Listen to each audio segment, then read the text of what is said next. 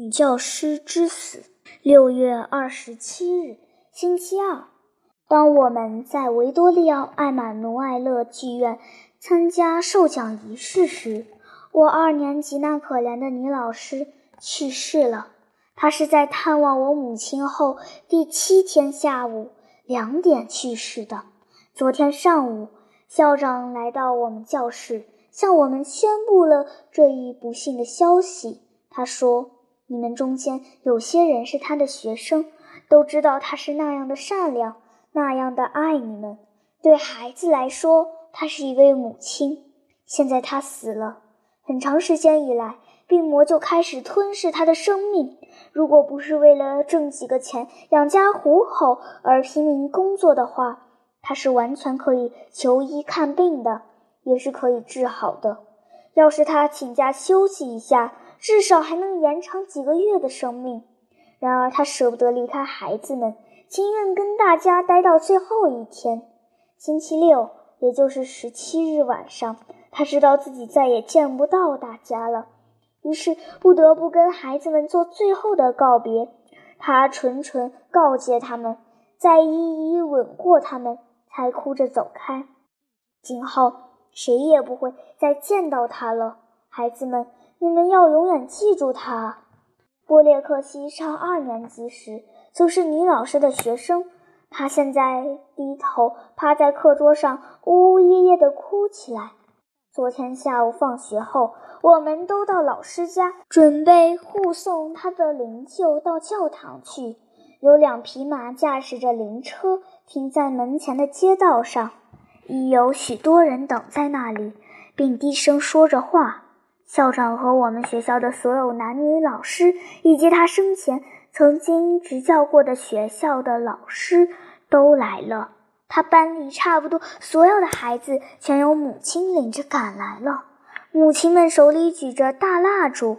不在女老师班里的其他学生很多也来送葬了。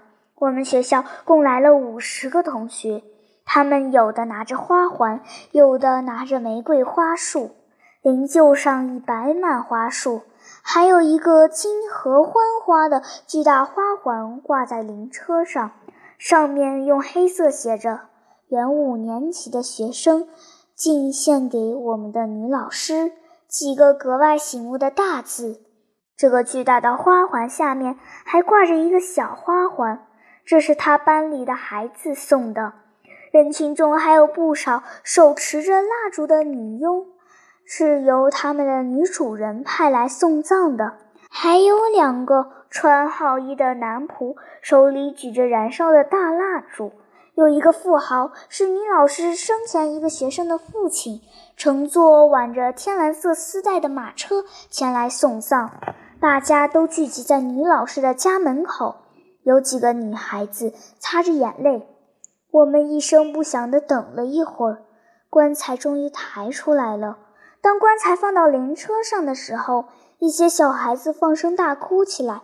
有一个开始大声喊叫，好像才明白老师死了，突然嚎啕大哭。他一阵阵激动的哭泣引起全身痉挛，人们赶紧把他带走了。送葬的队伍按照顺序排列，好缓慢地出发了。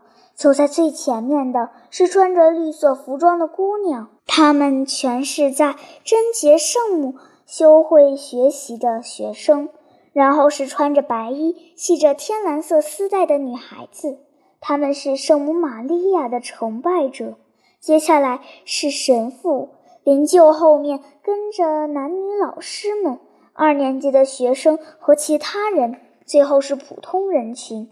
人们都从窗户门口伸出头来张望，他们看见孩子和花环后说：“是学校的女教师。”有些领着最小的孩子送葬的太太也情不自禁地哭起来。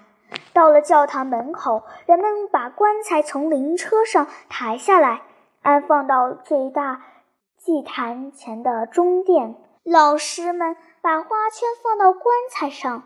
孩子们向上面撒着鲜花，周围的人拿着点燃的蜡烛，在宽敞幽暗的教堂里唱起祈祷词。等到神父说完最后一声“阿门”时，蜡烛一下全都熄灭了。大家跟着快步走出教堂，唯有老师独自留在那里。可怜的老师，他对我们是那样的好，那样的耐心，为了我们。含辛茹苦的那么多年，去世前，他把所有的一切都送了人。